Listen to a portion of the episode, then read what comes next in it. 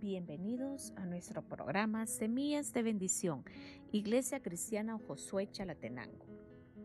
En la Biblia, Reina Valera 1960, en el libro de Salmos capítulo 55 y versículo 22 nos dice, Echa sobre Jehová tu carga y él te sustentará, no dejará para siempre caído al justo.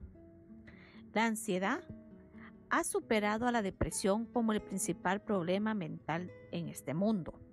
Los medicamentos para combatirla hoy en día son los más vendidos. Los agentes que provocan este estado de ansiedad son muchos.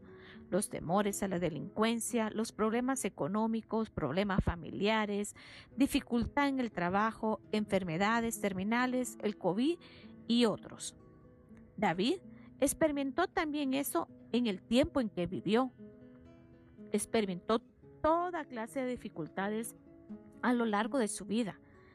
Sin embargo, él encontró el remedio para la ansiedad. Vamos a destacar dos palabras importantes en este salmo. Echar sobre Dios todas nuestras cargas. El primer paso para evitar la ansiedad es echar sobre Dios todas nuestras penas, temores y ansiedades. En Primera de Pedro, capítulo 5 y versículo 7 nos dice, echando toda vuestra ansiedad sobre Él, porque Él tiene cuidado de vosotros. Segundo, confiar plenamente en Dios.